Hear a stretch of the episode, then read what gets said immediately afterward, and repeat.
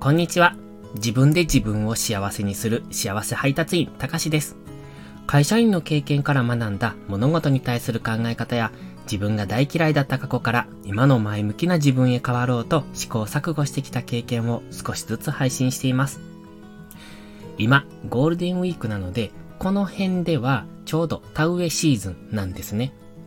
ずっと毎年ゴールデンウィークは田植えという環境で育ってきたので、えー、この大型連休はいつも田植えをしている、そんな地域に住んでいます。そしてうちの家も昨日田植えが終わりました。えっ、ー、と、減反とかの関係で、うんと麦を作ったり、え、ー、と水田にしたりというのがあるんですが、まあ、その関係で今年は、うんと田植えの量が少なかったので早く終わりました。いつも、夏が来る前に一発目の日焼けはここでするんですよね。春の日差しって意外と紫外線が強くって、田植え1日とか2日してると本当に焼けるんで、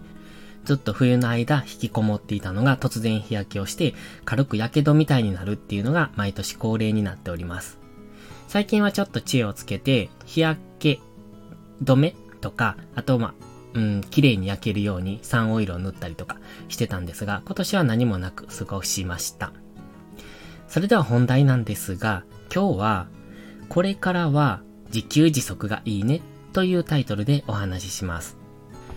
今の田植えの話とも重なるんですが、このコロナ禍で突然倒産になったりとか、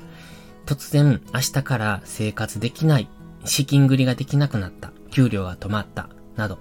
ということが多くの人に起こってると思うんですね。で、日本は幸い生活保護、まあ、機能しているかどうかは別として、そういう制度がありますので、まあ、最低限の生活はできるのかなというふうには思っていますが、実際そこがうまく機能しなくって、結果的に失業率が増えると自殺者が増えてるのが現状ですよね。じゃあその中で、明日は我が身と思って、僕たちも生きなければいけないなって思うんです。で、それを考えた時に、やっぱり自給自足って最強だなって僕は思います。いろんな、うん、生き方があるので、これが全てというわけじゃないですが、これは僕がそう思うっていうだけですので、その辺を踏まえて聞いていただけると嬉しいです。例えば、今勤めている会社が突然倒産したなんてことが起こった場合、しかも倒産っていうのは前もって分かっているわけじゃないですよね。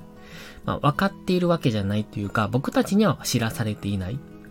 突然、えー、今月いっぱいで倒産しますみたいな、そういうことになると思うんですよ。もしくは明日で倒産みたいな。そうなった時に困らないための、うん、準備をしておく必要があると思うんです。それは、例えば資金面でもそうですけども、うん、結果的にはやっぱ生きていくためには食べ物が必要だなって思いますので、僕は農業が強いんじゃないかなって思うんです。まあ、原点に変えるって感じですよね。もともと農耕民族だった日本、日本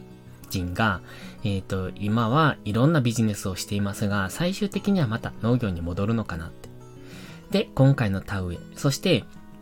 うんと、その、まあ、田植えっていうのは稲を育てるわけなんですけれども、お米じゃなくて野菜とか、あと、まあ肉とかそういうのもすべてそうなんですけどね。この辺は比較的山手ではありますので、魚はあんまり取れなくって、まあどちらかというと肉とか野菜とかになるんでしょうけど、うんと、家畜はいませんので、うちとしては野菜かなって思ってます。そして最低限自分たちが食べていく分ぐらいは育てていきたいなっていうふうに思うんですよ。たまたまうちはそこそこ畑がありますので、結構それで生活していくこともできるんです。生活というのは自分たちが食べる分はもちろんありますが、それを、うん、出荷というか、売っていくというか、そのくらいの量を作っていくことが可能ということなんですね。で、ちょっと気になるのが、ここのところ、うんとその、後継者がいなくて、農業をして、されない方が増えてきているっていうのをずっと前から聞いてます。で、まあ僕の住んでる地域だけなのか、まあ日本全体としてなのかわかりませんが、おそらくそうなんでしょうね。農業って休みないんですよ。そして天候にすごく左右されるし、うん、なかなか難しいなって思うんですね。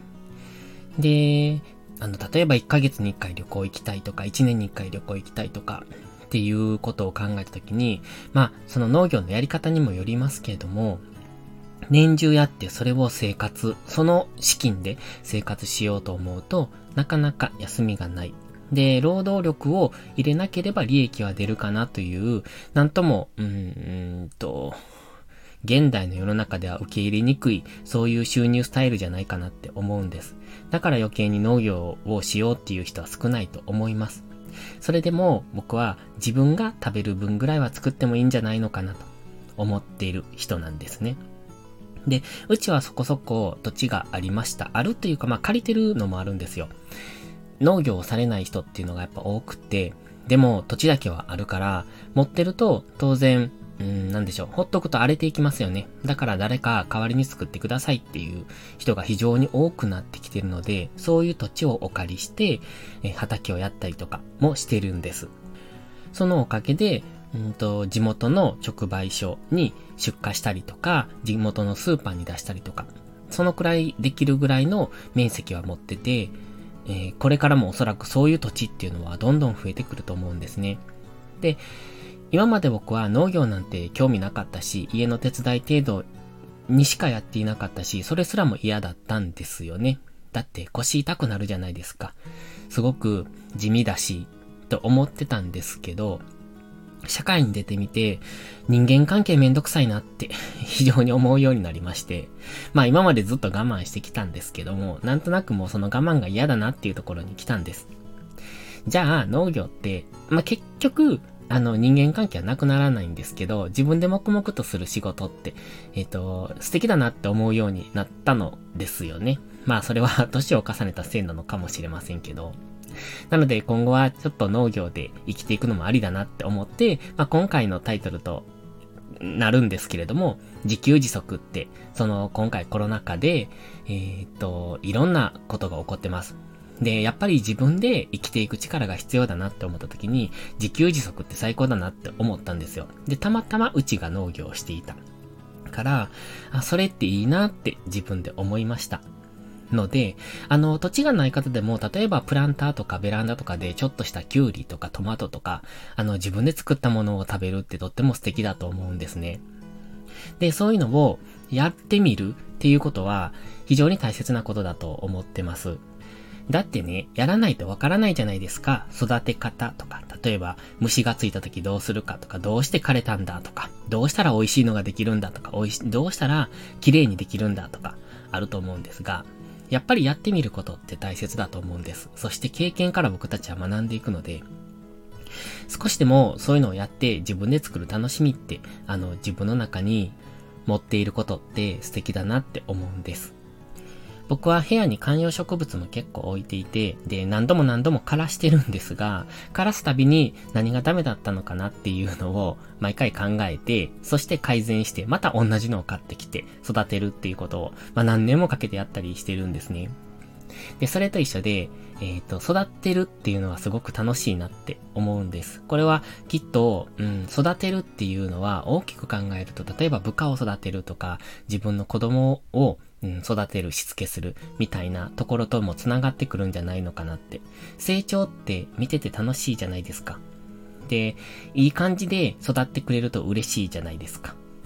と一緒だと思うんです。で、農業って聞くと結構めんどくさいっていう抵抗があるかもしれませんが、日々、えー、例えば種をまいたものが明日には芽が出て、そして双葉が出て、ちょっと大きくなって、えっ、と、花が咲いて実がなって食べられるって。そう考えるとなかなかいいもんじゃないかなって思います。そして、これからの時代には、ありなんじゃないかというか、うん、自給自足って最強なんじゃないかと僕は思いましたので、今回ちょっとそんなタイトルでお話ししてみました。結局、自給自足がいいねということで、これからの世の中強く生き抜いていきましょう。それではまた次回の配信でお会いしましょう。たかしでした。バイバイ。